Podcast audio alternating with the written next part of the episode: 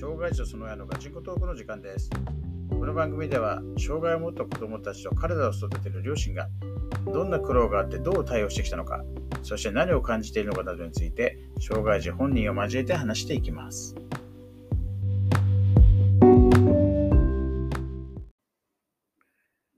はい。では、今日のえー配信始めたいと思います。えっ、と、まあ、前回は、まあ、いじめの話があって。で、まあ、その、まあ先生に言われたのがね、うん。その、まあ、本人の行動が、うん、やっぱりちょっと、まあ、落ち着いてないっていうのをやっぱ言われてて、で、えーその民間のね、うん、うん、えーそういう、グレーゾーンのうんとか、まあもうグレーというか、まあ完全に持ってる人ね、そううん。そう、障害持ってるって分かってる人たちも、えーこう入っているようなスクールがあるって言われて、うんそう。そう。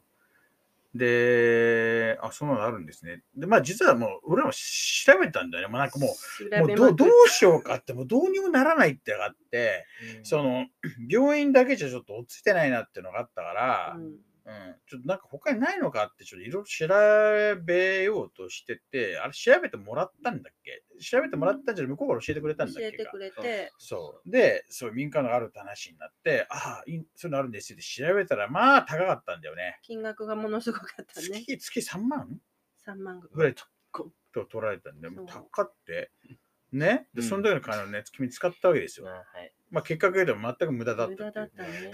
まあ無駄だったかわかんないけど、まあ、まあそんな感じではねうんあるけど、まあまあその話はまた応用するとして、そうう、んでも払う、だったらまあね、ちょっと金額きついっつって、結局、まあちょっとあ考えますみたいになったんだよね。すぐはね、そううん入るって言えなくて、で、で、それで、まあ中学校入って、でも中学校入るときにすごい言ったんだよね。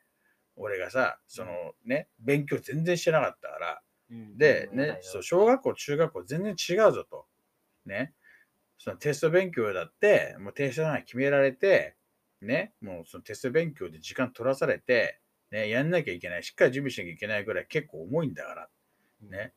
もう天と地だぜって言ったのに、全然信じなかったんだよね。全然信じなくって、だから小学校のテストで授業終わったらすぐテストだからさ、全然できなくてもさ、なんか70点ぐらいなんか取れたりとかしてたけどさ、中学校入ったらもう一発目でものすごい点数取ったよね。もう500点満点だって200点いってなかったよね。いって百何十点とかでしょ？で、ほら、俺言った通りだろうが、とかって話になって。ね。でまあでもね、結局ね、まあ、反省はするかもしれないけど、行動を変えないんでうん。それがまあそう、この病気の特性なのか、こういう性質なのかって言ったら性質なんだろうなと思ってるけど、うん結局、そう、あの、その成績折りをここから先ずーっとついて回るんだけどね。で、まあ、ああ、もうね、大変だな。まずまず勉強でちょっと厳しくなるなって予想通りでしたと。で、学校も、中学校入って、要は、一応ある程度引き継がされるとしても、うんうん。うんね、そうやっぱ人変わるっていうのもあるから、うんね、フォローしてくれるのかって待って、だ最初は結構フォローしてくれるうん。先生だったんだっけ、そう。だね。めちゃくちゃフォローしてまあ、最初はっつうか結局3年間中学校もみんなフォローしてくれたんだよな。そうそうしてくれたんだよな。そう。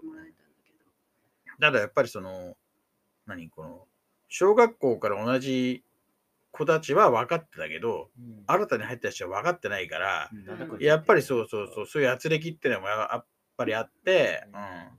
で、ちょくちょくね、そこから先出始めるんでね、いじめられたとか死にたい的なやつが。うんまあ、その辺の話はまたね、別途フォーカスするんだけど、うん そう。まあ、ちょっと今回言いたかったのは、前前回話してね、もうとんでもないあったっつって引いときながら前回話せてないので、はい。そう。あれは夏だね。覚えてるよ。すすげえ暑かったから。はい暑かったですそう。で、そう。まあね、やっぱりこう、まあ、うちもなんか数がどんどんこう増えちゃって、うんうんで、なかなかね、こう、お金が、こう、たまらなかったというか、うんうん。給料もね、うん。そんなに、うんいい給料もらえる仕事もできてなかったとなって、そう、あのーもうカードローンとかね、うん。使ってさ、うん、なんかその、ちょっと自自転車創業的に、こうなってたわけですよと。うん。で、で、なんか、基本はもう、ただ、あの、返すモードになったんだけど、なんかいろいろお金必要になって、うんこうやめるとちょっとお金をちょっと出さなきゃいけないって話になって、うん。で、えーちょっと、おろし行こうかと思ったら、そのローンカードが見当たらない。うん。で、まあ、嫁さんに聞きましたと。私は知らないと。うん。うん。その存在すら知らなそう。で、あれ？ってなって、うん。あれ？で、で、ちょっと待って、ちょっと家で探してみると。うんでなって、部屋が出てきたんだっけ？うん、あるカバンから出てきて、で、そのえ？カバンがね。え？まさかってあるわけだよね。そのなんか、親の感ちょいちょい抜くっていうのはあったけど、うん。俺の方は相当こう厳しく強烈にやったんで、うん。うん。で、そうなんだよね。あの、ローンカードは財布とは別に？で財布はなんかもう、金庫に入ってたそう、からね。金庫にあったけど、そう、そのローンカードは別立てにしてたら、うん。そうそれを抜かれて、まさかそこ行くと思ってなかったから。で、ほら、暗証番号もさ、そねどうやってこいつ抜いたらで、ただこれ本当に言っときたいんですけどね、あれ、今実はこう、うちの弟の子供も、まあ、同じ障害を持ってます。これ前回話したっけ、う。うん。してたしてそうたしてそうね。で、まあね、その、彼の、うんそう、子供も、その、まあ、金庫云々の話、うん。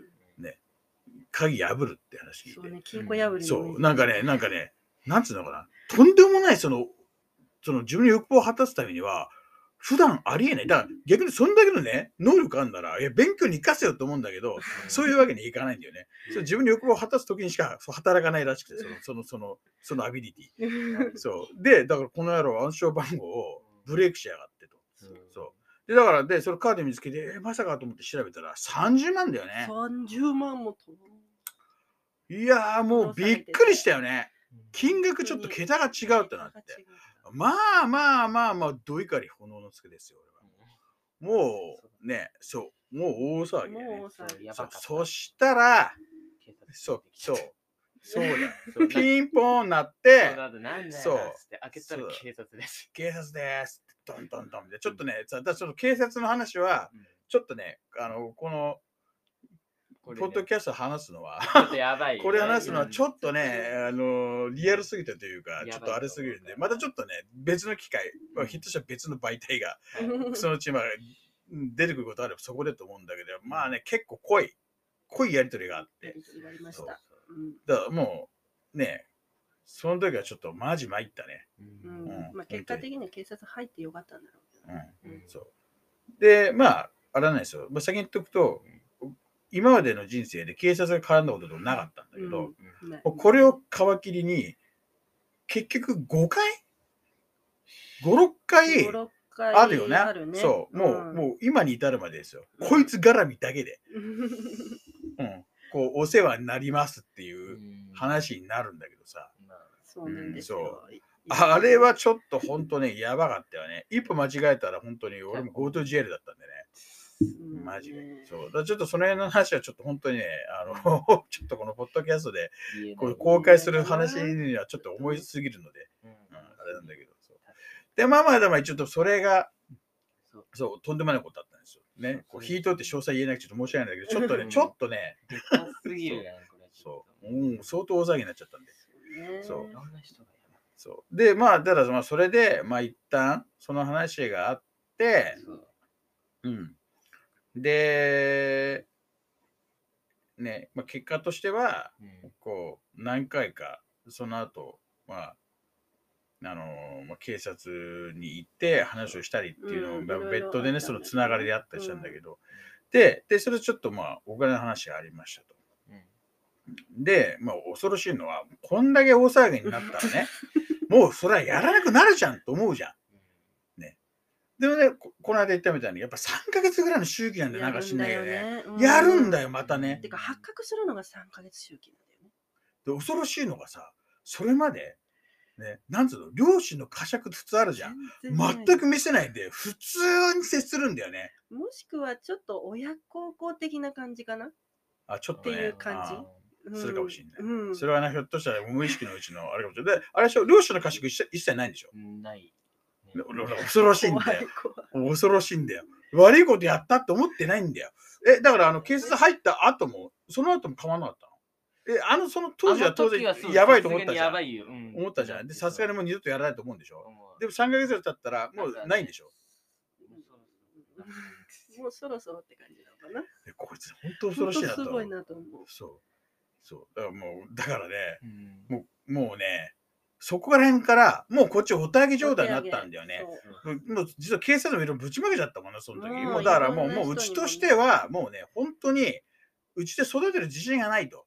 うんで、そっからだから、あのーあの児童相談所やら、何やらがすごいこう絡んで、こう来る形になって、まあ結果じゃ絡んでくれてよかっよかったんだよ。たんだよね。そうそうそう。んだから、もう本当だからそんなね、大騒ぎになる前に、こうなんかね、こう絡めるようなルートがあればと思うけど、多分普通に多分ね、やってたらね、わかんないよ。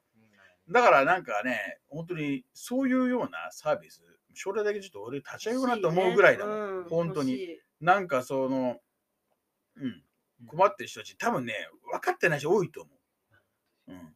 そのなんか、どどういうステップで行くべきかみたいなのが分かってない。うん俺のこと分かってない。全く。ね結構魚ざをしたもんね。うんしたしたうんで、結構な、それぞれ何やってくれんのっていう。だって俺ら言ったからね、いやもう本当どうにならないんで、ちょこいつ引き剥がして、ね、うんどっかにぶち込んでくれと。そうそう。ね、もうロローギアは無理って言われたから、その話の中で。そうだからちょっとどどっかに、ね、そう施設入れて、そう本当にうん思ったうん本当言ったもんそれこそあのね、ちょっといろいろこう賛否両論があるけど、戸田ヨットスクールみたいなところにこうぶち込んで、ちょっとスパルタトビーがちょっと本当改善してほしいぐらいに言ったんだよね。そう言ったんだよね。で、まあちょっとその辺のね、またその児童相談所やりとりとかっていったところはまたちょっと次回、こはいうもうちょっと詳しく話せればなと思うので、はい。はい今回はちょっとね、もこうちょっと、ちょ大騒ぎで終わってしまいましたということで、はい。またじゃあ次回お会いしましょう。はい。じゃあおやすみなさい。おやすみなさいい。